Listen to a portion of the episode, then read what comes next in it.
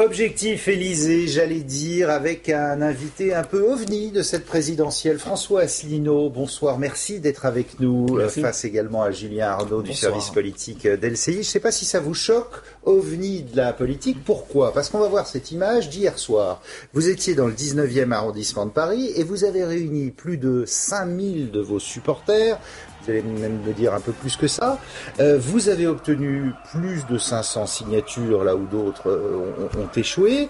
Et pourtant, les Français ne vous connaissent pas. Pourquoi? Bah, si les gens français ne me connaissent pas, c'est parce que depuis dix ans que j'ai créé ce mouvement politique, euh, le moins qu'on puisse dire, c'est que j'ai pas été beaucoup m'inviter dans toutes les radios et dans toutes les C'est télévisions. uniquement la faute des médias? Non, parce que, enfin oui, je, oui, largement, parce que sur Internet, je suis très connu. UPR.fr, c'est notre site, le site du parti que j'ai créé, est le site le plus consulté de tous les partis politiques français. Et notre chaîne YouTube Union populaire républicaine a dépassé les 10 millions de vues, ce qui est considérable. Je vais vous donner un Comment exemple. vous expliquez ça Mais je- j'explique ça par le fait que nous avons demandé beaucoup, gentiment, poliment, à beaucoup de chaînes de radio et de télévision, les grandes chaînes de radio et de télévision depuis des années, de- d'être invités. Et puis à chaque fois, on me disait non. Voilà, il y avait pas, il y avait une fin de parce, non parce que quand on voit les sondages, et on va les voir, euh, vous êtes dans euh, écoutez, l'infinitésimal, Oui, dans, dans le écoutez- 0,5. Mais euh, oui, bon. vous voyez bien que les sondages sont, sont, sont faux. Euh, pendant qu'hier, hier, nous avons eu 6500 personnes. C'est vraiment considérable. C'est à l'endroit même où s'était tenu le 3 décembre dernier la primaire, vous savez, la réunion pour la primaire du Parti socialiste, Et de la Belle Alliance. la belle alliance populaire, où il y avait eu 2500 personnes à tout casser. D'ailleurs, la presse s'en était fait l'écho. Et moi, je voyais hier les propriétaires des lieux qui n'en revenaient pas. Effectivement, on a fait pratiquement trois fois plus de monde que les socialistes. Bon, euh, au même moment hier, il se tenait à l'île de la Réunion. Il y avait une, une réunion avec Monsieur Macron et qui a tourné au fiasco. Il n'a pas fait le plein. Non seulement il n'a pas fait le plein, mais les gens s'en allaient parce que les gens, ils écoutent Monsieur Macron. Ils se rendent compte que c'est absolument creux, que c'est vide, ce sont des slogans totalement vides. Vous êtes- Et les gens finissent par euh, choisir la qualité. Nous, si euh, nous avons tant de monde, il fallait voir la ferveur, il fallait voir l'enthousiasme et la ferveur. Il n'y a personne qui est parti avant, il y a des gens qui sont arrivés pendant. Il fallait voir la ferveur. Et pourquoi ça? Parce que moi, je vais au fond des choses, parce que depuis dix ans que j'ai créé ce mouvement politique pour rappeler les Français à se rassembler au-dessus du clivage droite-gauche pour faire sortir la France de l'Union européenne, de l'euro et de l'OTAN. Un, je n'ai jamais varié. Deux, je refuse toute ambiguïté. On parlera sans doute des programmes de quelques autres candidats. Je- Qui se rapproche de Ouais, beaucoup d'autres. hein. J'imagine, non, j'imagine ce que vous allez me dire. Je suis le seul candidat du Frexit, c'est-à-dire le seul qui prend l'engagement solennel. Si je suis élu, la première Alors, chose que je fais, parce que c'est la première chose, ouais, la première que je fais, je, Julien. Attendez, je termine mon propos. La première chose que je fais, oui. je, je, je, je convie les chefs d'État et de gouvernement de l'Union européenne à venir. Et je leur annonce la décision souveraine des Français de sortir de l'Union européenne, ce que va faire les Britanniques le 29 mars de ce mois. Alors juste avant que vous reveniez euh, là-dessus euh, plus, plus en détail sur les, votre parti, les réseaux sociaux. Euh, on a vu euh, cette salle qui était pleine hier. Sur les réseaux sociaux, vous faites aussi un tabac. À votre compteur, euh, c'est 20 000 adhérents, je crois, pour votre parti. Vous fêtez... Non, non, on est à 20 000. Écoutez, je vais vous dire très Oui, parce exactement. que c'est en ligne et c'est en direct. C'est en direct. Je ne sais le Alors, seul mouvement politique. juste, Nous sommes 20 000 actuellement à 20 600 Voilà. 10 adhérents. Adhérents. Et vous savez, à la fin de cette émission, on, va, on le regardera, on le mettra à jour. Je suis persuadé qu'on aura encore grimpé de quelques adhérents puisque c'est tenu en jour à temps réel. Il suffit d'aller sur notre site. Vous avez, UPR. vous avez soufflé euh, votre dixième euh, bougie. Et comme le disait Damien, plus de 500 parrainages là en 2017. En 2012, c'était 17, je crois bien, parrainages que vous aviez était- obtenus. Mais la question qu'on peut se poser, ça a l'air de fonctionner, mais qu'est-ce que vous faites pendant ces cinq ans où finalement on n'a pas entendu votre voix et aujourd'hui vous arrivez à être candidat à la présidentielle? Co- Comment ça fonctionne votre parti et comment vous vous fonctionnez?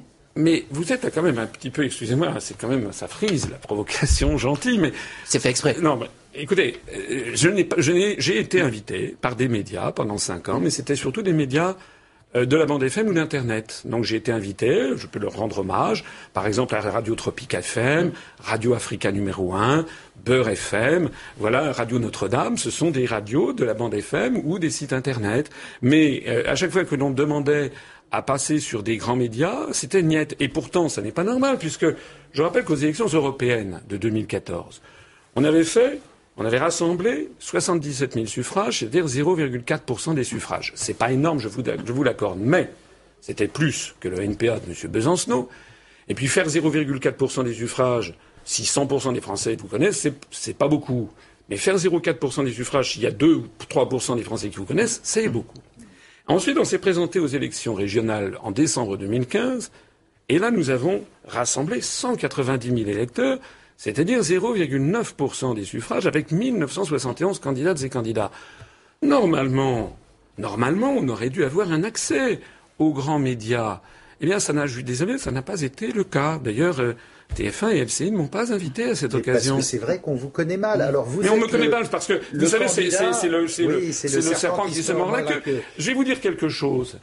Ça fait dix ans que j'ai créé l'UPR. Enfin, c'était Oui, ça alors fait 10 ans justement, voulez-vous voir je là termine- sur Internet parce que vous êtes le candidat d'Internet en quelque sorte. Regardez ce que, je que ça mon- donne. Je termine mon propos.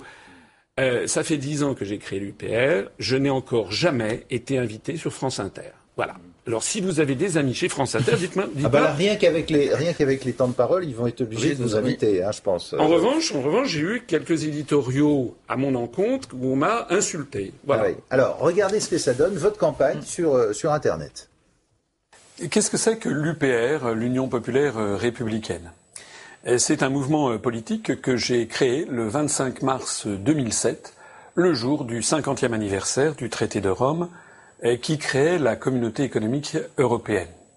Et euh, si j'ai créé ce mouvement politique euh, ce jour-là, euh, c'est à titre symbolique, euh, parce que ce mouvement a pour objectif de rassembler tous les Français, quelles que soient leurs opinions par ailleurs, de droite, du centre ou de gauche. François Asselineau, c'est quand même extraordinaire là ce que vous faites. Vous êtes tout seul face à une caméra avec un trucage vidéo minimum. Quand on voit les combinaisons politiques qu'il faut justement pour exister, la droite, la gauche, la recomposition, l'histoire, vous vous y allez comme ça. J'ai créé, boum. Oui. Ça vous choque? Pas du tout. C'est Vous une savez, les. Français, les Français, pourquoi est-ce que notre mouvement politique grimpe à, la- à une façon vertigineuse? Je crois que beaucoup de journalistes se sont ont pas vu venir ce qui était en train d'arriver. Actuellement, quand je vous dis que nous avons notre mouvement 300 adhérents de plus tous les jours, c'est vrai. Je ne suis pas un menteur. Voilà. Or, les Français actuellement, ils en ont ras le bol. Ras le bol de la politique politicienne, ras le bol des têtes qu'ils ont toujours vues. D'ailleurs, je suis, vous l'avez remarqué, parmi les 11 candidats.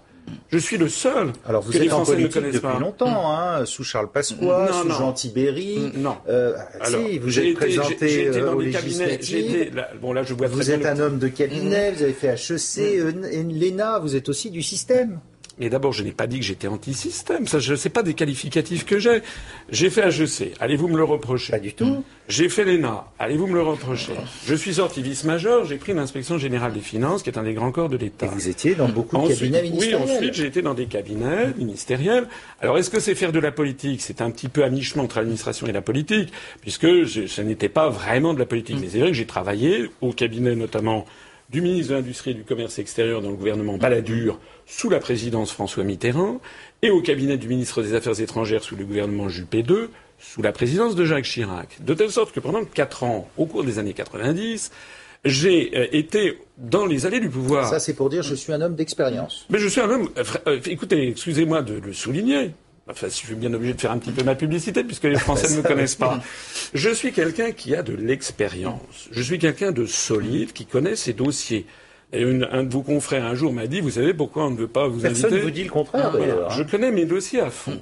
Et moi, je fais, je ce que je fais parce que j'ai découvert, en allant dans les allées du pouvoir, en accompagnant François Mitterrand en Corée, au Kazakhstan, moi j'avais préparé les parties économiques et commerciales du dossier. C'était pour vendre le TGV en Corée. C'est d'ailleurs ce qui s'est passé. Ensuite, j'ai été, j'avais accompagné Édouard Balladur en Arabie Saoudite. J'avais accompagné Jacques Chirac au Japon, en Chine, en Asie du Sud-Est, dans toute l'Amérique latine. J'ai été reçu par le pape Jean-Paul II Bien au sûr, Vatican.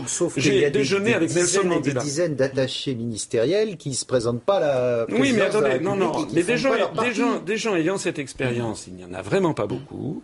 Et je me permets d'insister sur le fait que parmi les 11 candidats qui se présentent aujourd'hui devant les Français, je suis l'un de ceux qui a le plus d'expérience en matière internationale, mais aussi en matière économique et financière. François, François Asselineau, où vous vous situez au- au- aujourd'hui euh, euh, Souverainiste, euh, eurosceptique, à droite, euh, très à droite On a du mal sur l'échiquier euh, politique à vous mettre en quelque part où vous dites finalement, euh, moi ça me va, euh, à bas les étiquettes Écoutez, vous êtes journaliste. Bon, normalement, un journaliste, il va se renseigner auprès de la seule autorité en France qui est habilitée à donner une étiquette, c'est le ministère de l'Intérieur. Et vous êtes classé dans les divers. Le ministère de l'Intérieur n'avait pas de raison particulière de m'être favorable. Bon.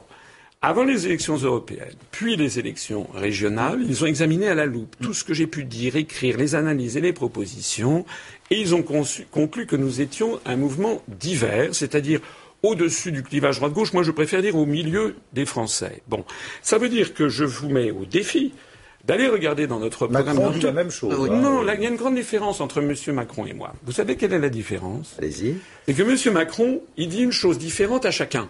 Il va chez les socialistes, il dit j'ai toujours été socialiste. Ensuite, il rencontre Philippe de Villiers, il dit je n'ai jamais été socialiste. Bon, en fait, il dit c'est le caméléon parfait, c'est-à-dire vous le mettez sur un, tissu rouge, il est rouge, sur un tissu bleu, il est bleu.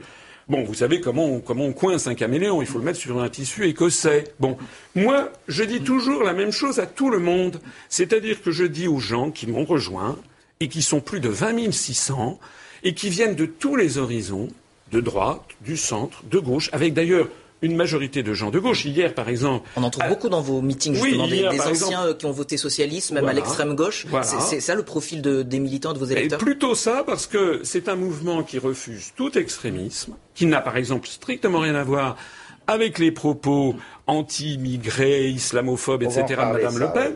C'est un, un parti qui se concentre sur l'essentiel, le plus grand dénominateur commun des Français, c'est-à-dire récupérer leur souveraineté nationale, c'est-à-dire leur démocratie, parce que c'est de ça qu'il s'agit. Vous l'avez dit, vous avez travaillé sous Balladur, sous Chirac, sous Pasqua, euh, sous Jean Tibéry. Non, j'ai pas, pas travaillé sous Jean Tibéry. Pas travaillé, je n'ai pas travaillé sous Jean bah, Tibéry. Vous étiez conseiller de Paris. Euh... Oui, d'ailleurs, j'avais quitté ce groupe, j'étais mis en non inscrit, et effectivement, j'ai travaillé auprès de M. Pasqua. Je n'en disconviens absolument pas. C'était au Conseil euh, général des, des Hauts-de-Seine, tout à fait. Et ensuite, vous oubliez de préciser que lorsque M.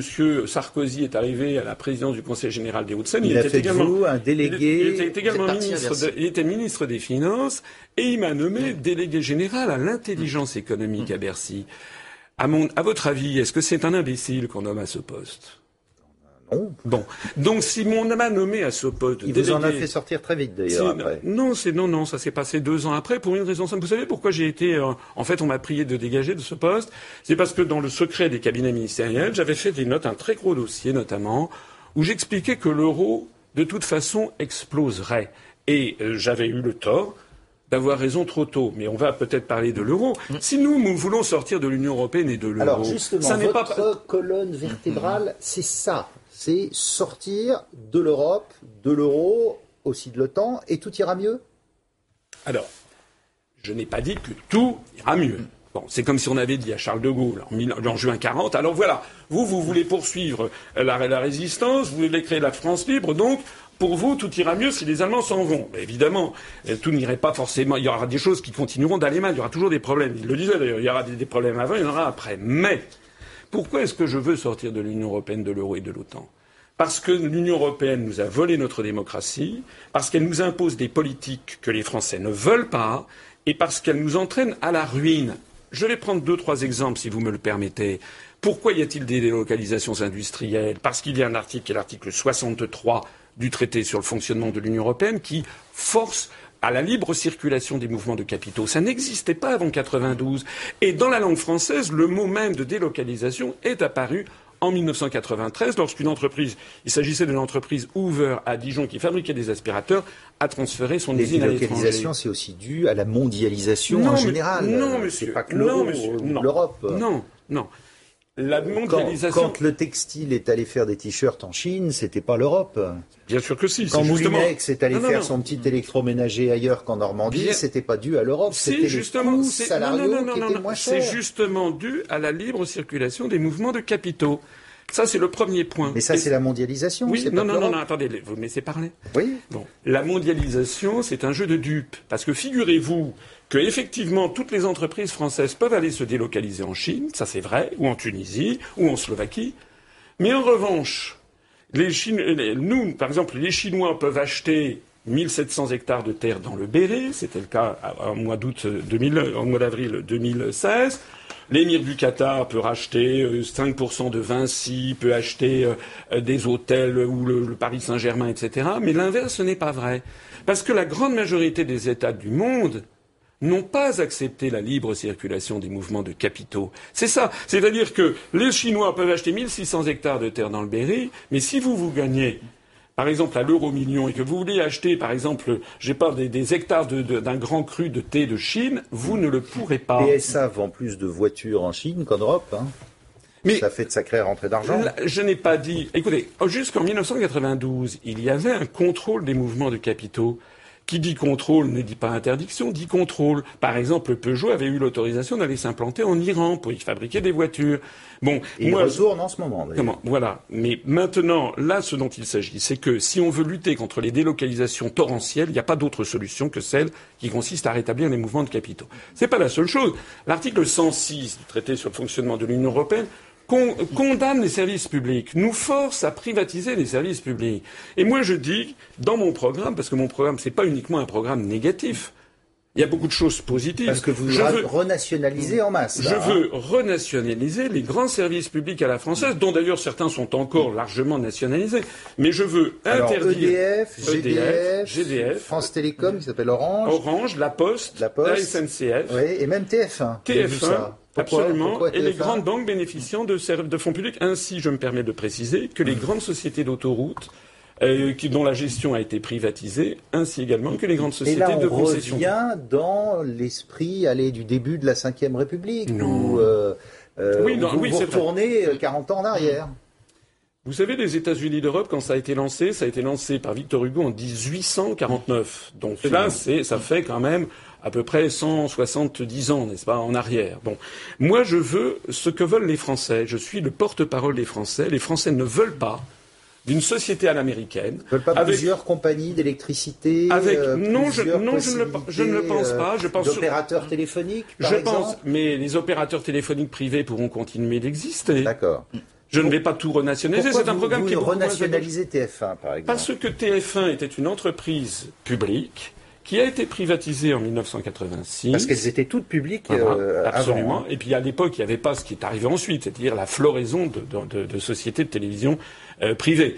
Je ne veux pas nationaliser ni BFM TV, ni Télé, ni cette floraison, cette bouquet de télévision qu'il y a eu. Mais en revanche, TF1, c'est un le service public a déjà six ou sept chaînes sur la TNT, oui, c'est un, cas, c'est un cas particulier. TF1, c'est la, la première part de marché et dans des grandes démocraties comme le Royaume-Uni ou le Japon, la première chaîne de télévision, parce qu'elle a un impact majeur sur l'opinion publique, est une entreprise publique. Vous refaites la voix de la France Non, c'est cher à Pompidou. Ça sera une entreprise modèle en matière d'interactivité avec le public. Je veux notamment, par exemple, que par, vous savez, les boîtiers médiamétrie, c'est une entreprise, la TF1 Nouvelle, c'est une entreprise qui sera la voix des Français. C'est-à-dire que les Français pourront voter pour avoir, par exemple, tel débat politique, pour avoir telle personnalité qu'ils veulent voir ou d'autres qu'ils ne veulent pas voir. Ils auront ainsi, reprendront en main la gestion de l'information. Il y aurait une majorité de télévisions et de radios publiques avec votre système. Mais écoutez, de toute façon, vous savez bien que les télévisions, en ce moment, sont en train de perdre constamment des parts de marché au bénéfice d'Internet.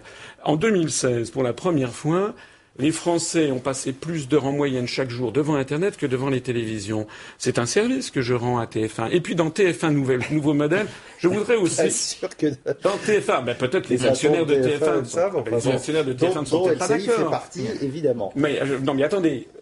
L'idée, c'est aussi de faire TF1 que TF1 ouvre l'esprit des Français sur le monde. Je suis désolé. Ce qui pour vous n'est pas le cas actuellement. Non, je pense qu'actuellement il y a une surreprésentation des productions américaines. Vous êtes là pour le dire. Hein, euh, non, mais une surreprésentation des productions américaines, par exemple. Moi, je voudrais qu'il y ait des films une soirée, par exemple, une fois par mois, par exemple une soirée indienne, et puis là, le mois suivant, une soirée avec des films russes, et puis une fois, une fois après, ça serait des films japonais, et puis des films sénégalais, pour que les Français, et vous savez, ils adoreraient ça, vous verriez vos parts de marché augmenter, parce que les Français, moi je les vois, Hier, par exemple, les, journalistes ont été sidérés non seulement par le nombre de personnes qui avaient au meeting hier, par la ferveur, mais aussi par l'extraordinaire diversité des Français que nous rassemblons. Quand vous êtes lancé, difficile de vous arrêter. François Asselineau, on va revenir un petit peu sur euh, l'Europe, puisque, comme le disait Damien, euh, colonne vertébrale de, votre programme. On a vu cette Union européenne qui n'a jamais été aussi autant contestée euh, dans une présidentielle. Si on fait l'état des lieux de tous les candidats qui, sont, qui se présentent, on va dire presque un sur deux veut remettre en question et en cause cette Europe. Qu'est-ce qui vous distingue du coup euh, d'une Marine Le Pen, euh, d'un Nicolas Dupont-Aignan On va l'écouter, elle est en meeting à Lille. On, et justement. on entend votre réaction juste après.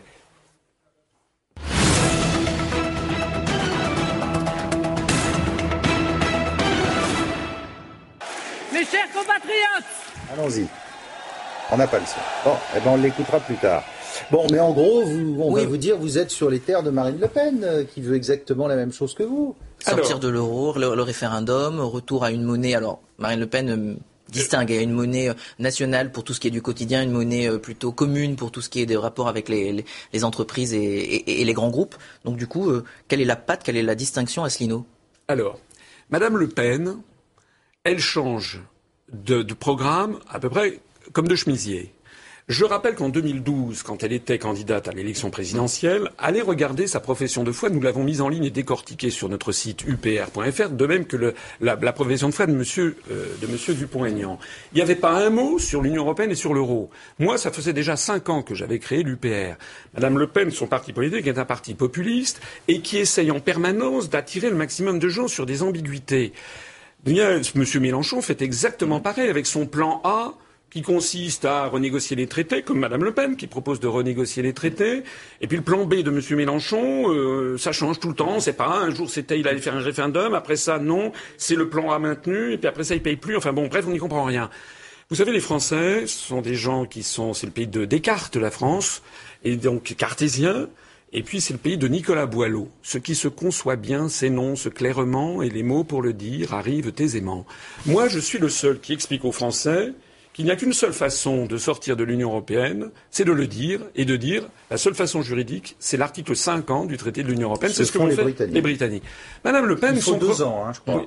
Oui, C'est deux ans maximum, Ouais. deux ans maximum de négociations. Et au bout des deux ans, si on n'est pas parvenu à un accord, le pays en sort de plein droit. Madame Le Pen, son programme, c'est celui de David Cameron.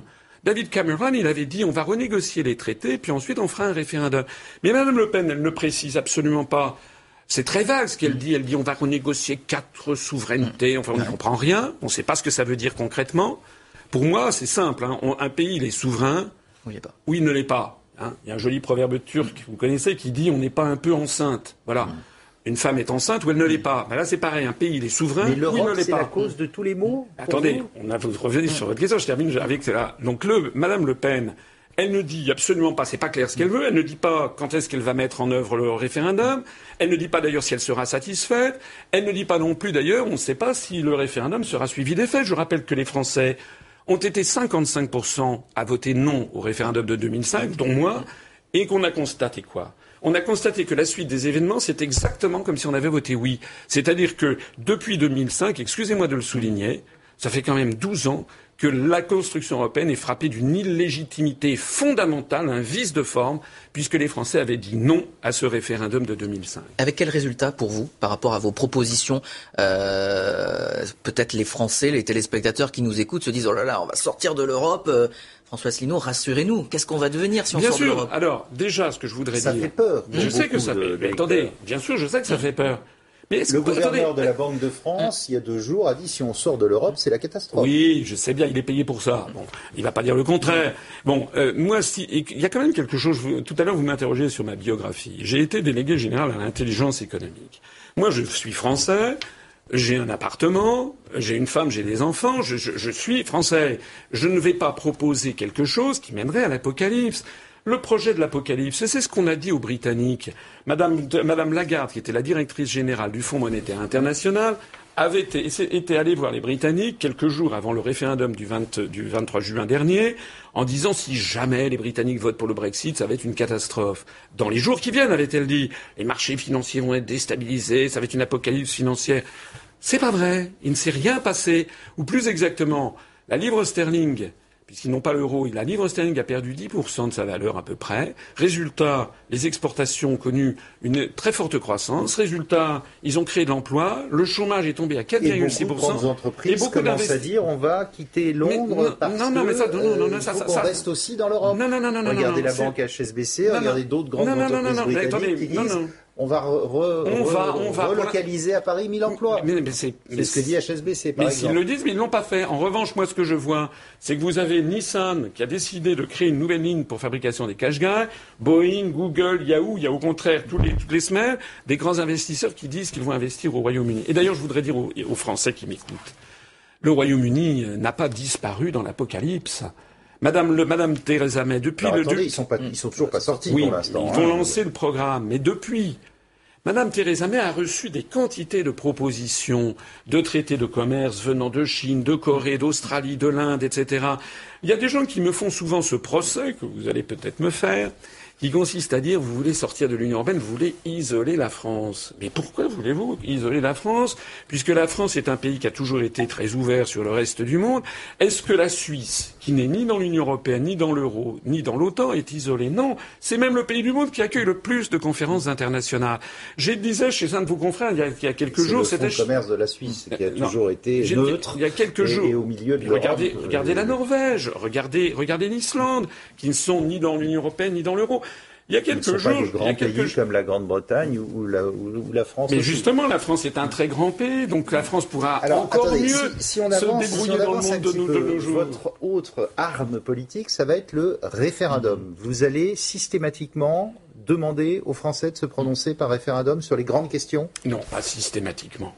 Je propose, premièrement, de créer un référendum d'initiative populaire un peu comme les votations qu'il y a en Suisse ou comme les référendums qu'il y a en Californie. Ça existe. Au bout de combien de demandes Bon, 500 Il faudra 000 500 000, 500 000 citoyens sur une question qui aura été validée par le Conseil constitutionnel pour voir qu'elle est bien constitutionnelle. Si 500 000 citoyens vont déposer en mairie leur signature et leur pièce d'identité, à ce moment-là, la question sera posée. Bon, on mettra sans doute, il y aura sans doute des contraintes pour qu'il n'y ait pas des référendums tous les jours. Ça sera sur des grandes questions. Vous savez, Le référendum qui a sur- chassé ré- De Gaulle de l'Élysée, hein, vous 500 qui 000. êtes, qui êtes gaulliste. hein. Moi, je ne suis pas, je, je fais souvent référence à Charles de Gaulle, mais le mouvement politique que j'ai créé ne se prétend pas gaulliste. Nous avons des gens venant de tous les horizons. Hier, par exemple, parmi les 6500 personnes, il y avait des membres du Parti communiste français qui sont montés à la tribune et qui ont eu le courage de dire qu'ils appelaient à voter pour moi parce que notre programme, c'est le programme qui s'inspire de celui du Conseil national de la résistance de 44, bien entendu remis au goût du jour de, de, 2000, de Oui, parce que 2017, le contexte, notamment. Le contexte n'avait quand même rien à voir à l'époque. Mais vous savez, le monde est en train de changer à toute allure. Actuellement, nous ne sommes plus dans les années 80 et 90 du XXe siècle. Actuellement, regardez ce qui se passe aux États-Unis, regardez ce qui se passe au Royaume-Uni. Ce sont souvent des pays qui ont donné, qui ont été un peu à l'avant-garde de ce qui allait se passer dans, les restes, dans le reste des pays occidentaux. Il y a quelque chose qui est très important. Je voudrais revenir à ce qui me distingue de Madame Le Pen. Des États-Unis, ça vous va, Trump? Écoutez, moi je ne suis pas américain. Monsieur Trump, euh, euh, il a, il a l'air d'être une personnalité un peu fantasque. Bon, il a dit des choses, d'après les propos qui sont rapportés, qui ne me conviennent pas du tout, puisqu'il a tenu des propos qui seraient, paraît-il, misogynes, islamophobes, etc. Ça n'est pas ma tasse de thé. Mais Monsieur Trump, il a dit aussi des choses qui, elles, me conviennent. Par exemple, lorsqu'il dit que l'OTAN est une structure obsolète, je ne vais pas m'en indigner. Je considère que c'est vrai et que nous, nous devons sortir de ce bloc militaire qui nous entraîne au choc frontal vis-à-vis de la Russie ou vis-à-vis du monde arabo-musulman. Lorsque M. Trump dit qu'il est contre le TAFTA, le traité transatlantique, je ne vais pas être contre, je suis pour. Lorsque M. Trump félicite les Britanniques pour le Brexit et dit que l'Union européenne va se désintégrer, je ne vais pas dire que je suis contre, puisque je justement mes analyses. C'est pas seulement les analyses de M. Trump. L'un des plus grands cabinets d'intelligence économique américain, qui s'appelle Stratfor, a, a publié une enquête au début de cette année en disant l'Union européenne va exploser. Et c'est parce que j'ai, depuis ma longue carrière, j'ai été réputé pour voir les choses à l'avance et les choses loin, que je propose aux Français, pendant qu'il en est encore temps, de sortir de l'Union européenne et de l'euro avant d'être ensevelis sous l'échafaudage qui arrive. Quand Vladimir Poutine euh, salue, rencontre euh, Marine Le Pen, là vous dites quoi? Vous euh, qui êtes plutôt euh, partisan, qui aimez bien les propos euh, ou les positions de, de- du président russe, vous applaudissez demain, vous dites bien Je, joué. n- je n'ai pas spécialement dit que j'aimais bien les propos du président russe. Je suis, nous sommes le seul mouvement politique qui se soit rendu en, mille- euh, en- en 2015 pour fêter le 70e anniversaire de la victoire de l'Union soviétique sur Staline, parce que euh, sur Staline, sur, sur Hitler, parce que, comme euh, mon grand-père me l'expliquait quand j'étais petit, ce sont les soviétiques qui ont battu Hitler avec la bataille de Stalingrad. Et j'estime que tout problème, tout problème euh, politique mis à part, il était du devoir des Occidentaux d'aller rendre hommage aux Soviétiques qui ont perdu des dizaines de mais, millions de morts mais contre, cette le, contre image, la Marine Le Pen, nucléaire. Vladimir Poutine. Mais moi, ça, c'est le problème de Madame Le Pen. Madame Le Pen, à l'évidence, Poutine Elle a besoin- vient d'arrêter aujourd'hui 700 manifestants pacifistes dans les rues de Moscou Mm. parce Mais- que mais je- la manifestation était illégale. Mais moi, je, ma- mais moi, je ne, je ne- est-ce que je suis allé voir Poutine? Non. Est-ce que je, Madame Le Pen, elle a besoin de béquilles? Voilà. Madame Le Pen, c'est l'héritière, c'est l'héritière d'une SARL paternelle. Elle a hérité de ça, mais elle a besoin de béquilles. Elle a besoin de béquilles conceptuelles parce que c'est pas une femme de dossier, c'est connu dans le Landerneau. Donc elle a besoin. D'ailleurs, dès qu'il y a une émission politique un petit peu agressive, elle envoie Monsieur Philippot parce qu'elle a peur. Elle a, peur de se faire. Bon, Madame Le Pen, elle a besoin de béquilles médiatiques. Alors elle est allée à, voir le magazine Time. Vous vous rappelez, elle était allée à New York. Elle avait été adoubée par le magazine Time. Elle a besoin de la béquille de Monsieur Poutine. Elle a besoin de béquilles idéologiques. Elle a besoin de béquilles financières. Elle est allée chercher de l'argent aux Émirats arabes unis, auprès de banques russes. Mais moi, je n'ai besoin d'aucune béquille. Qui vous finance, justement nous, parce que ça coûte cher de réunir 6500 personnes dans une oui, salle. Oui, c'est vrai, ça, ça, coûte, ça de, coûte de cher. monter un parti, etc. Ça coûte cher, c'est tout à fait exact, mais euh, c'est tout à fait compatible avec notre budget, le budget de campagne. Vous savez, le budget de campagne pour l'élection présidentielle, le plafond est de 23 millions d'euros. Bon, nous, nous avons budgété 800 000 euros. Il y a de quoi faire sourire de pitié, peut-être.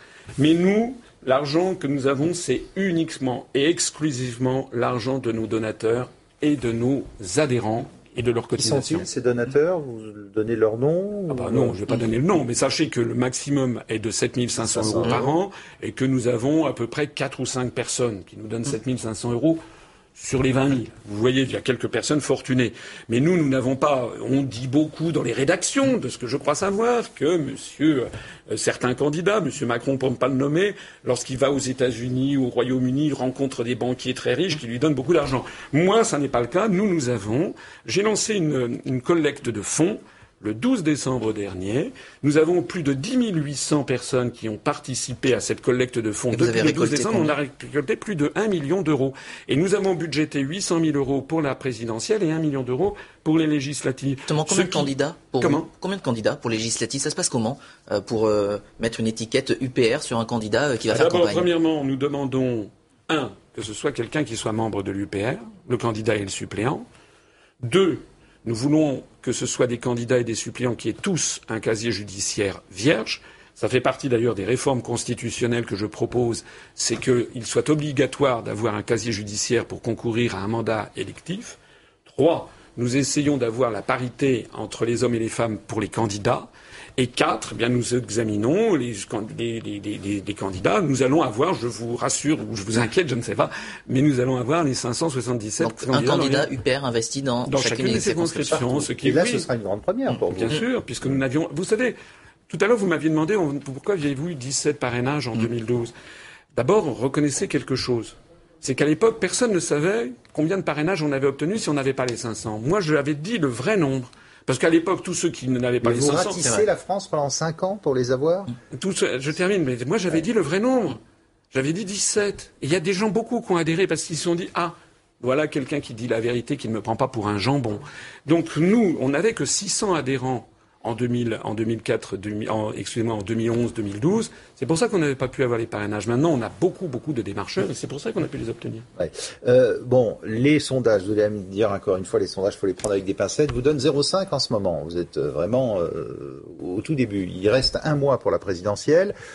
Vous le savez parfaitement, vous, avez très peu de chances d'être président, futur président de la République. Deuxième tour, vous votez pour qui? Ou vous, vous, vous appelez à voter blanc Bon, Notamment si Madame Le Pen est au deuxième tour. D'abord, euh, je me permets, excusez-moi, je m'inscris totalement en faux à- par rapport à ce que vous dites. Euh, nous avons rassemblé hier trois fois plus de monde que les socialistes le 3 décembre dernier. Si vous allez sur Internet, sur tous les sondages en ligne où mon nom figure, les résultats font, euh, ont, de quoi, ont de quoi blesser ma modestie naturelle. J'arrive avec des scores énormes sur tous les scores sur Internet. Alors on va dire oui, mais il c'est faut Internet. séduire 44 Ouais. millions d'électeurs. Oui, hein. mais sur Internet, quand vous avez des sondages sur Internet où il y a 100 000 personnes qui se sont prononcées et où on nous sort d'un chapeau des, des- des sondages dont on ne sait pas qui les a faits, où il y a 1000 personnes qui ont été consultées et où que ça, ces sondages ont fait l'objet de redressement, il est impossible que je fasse 0,5 pour la raison simple, c'est qu'il y a un an et demi, au moment des régionales, alors que nous avions sans doute peut-être cinq fois moins d'adhérents, on avait fait près de 1%.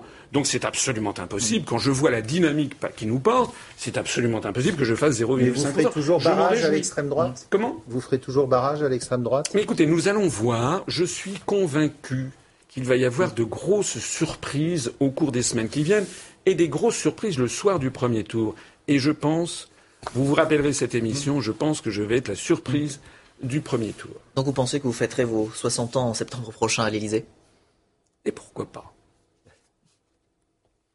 Vous savez, 50% des Français ne savent plus pour qui voter, ne veulent plus, ils sont dégoûtés par la, la situation actuelle. La campagne a sombré dans, c'est même pas de la médiocrité, c'est de l'infamie, avec des affaires qui sortent tout le temps. Les Français cherchent une offre nouvelle et les Français, ils veulent comprendre ce qui se passe. Moi, je leur propose tout ceci. Merci beaucoup François Asselineau. Merci de m'avoir invité. sur LCI, le président de l'Union populaire républicaine. Euh, Tout de suite, euh, le journal sur LCI.